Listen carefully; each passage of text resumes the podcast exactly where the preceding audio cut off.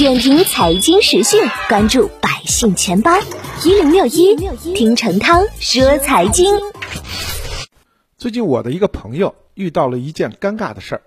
她和老公呢看上了一套房子，两个人愉快的就给房主付了八万的定金，但是当他们去银行办贷款的时候，却碰到了钉子，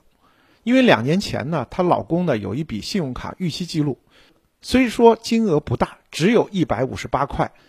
但是却被记上了征信，导致这次买房贷款迟迟批不下来，尝试了很多办法也是走不通，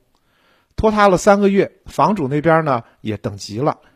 以我朋友一家未及时履约为由，要求终止合同，之前付的八万元定金也因此打了水漂。事后呢，我朋友跟我聊起这件事儿，忍不住长叹一声：“征信这件事儿啊，真是一点都马虎不得。”不过呢，据我所知，现在还真有不少朋友没把信用这事儿放在心上，信用卡花呗刷到爆，钱不够了借网贷，所以花钱一时爽，一直花钱一直爽。但是这样的消费习惯其实非常的危险，存不下钱来不说，频繁的借贷也会弄花你的征信记录，尤其是在新版征信体系下，您的绝大部分的信用记录都会在征信报告上留下痕迹。拿大家熟悉的蚂蚁花呗借呗为例，我有另外一位朋友，因为临时用钱，就在蚂蚁借呗上借了一笔，金额也不大，就三百块钱。可是呢，他忘了还了。但没想到这一笔看似不起眼的借款，也在他的征信报告中留下了痕迹。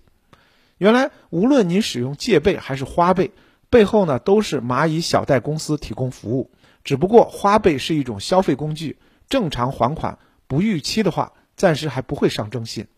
但是像蚂蚁借呗、微利贷等等这种借款提现类的产品，它们属于贷款的范畴，无论你借多少，哪怕十块、二十块的小钱，都会上征信。即便是正常还款没有逾期，如果在您的个人征信报告中频繁出现多笔借贷记录，银行也有可能会认为您的现金流不稳定，进而影响到你的信用卡。购房贷款的审批，这样想来还真是得不偿失。其实呢，不仅和这一类的信贷相关的问题会上征信，日常生活的点点滴滴都会跟您的征信挂钩。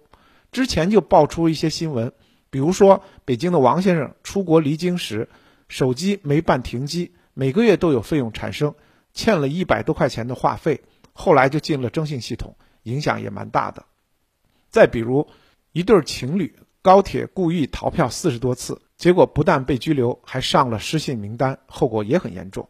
更为具体的是，现在越来越多的城市和地区都在细化信用信息的管理体系。总之，在互联网越来越发达的今天，信用体系的评估也越来越细化，纬度越来越多。所以呢，我再次提醒大家，要细心维护好自己的征信，比如说按时缴费，包括水电煤、话费、物业费等等。另外呢，不用的账户、电话号码及时销户，避免产生费用。还有呢，使用网络信贷服务时要看好规则，能不借的钱尽量不要借。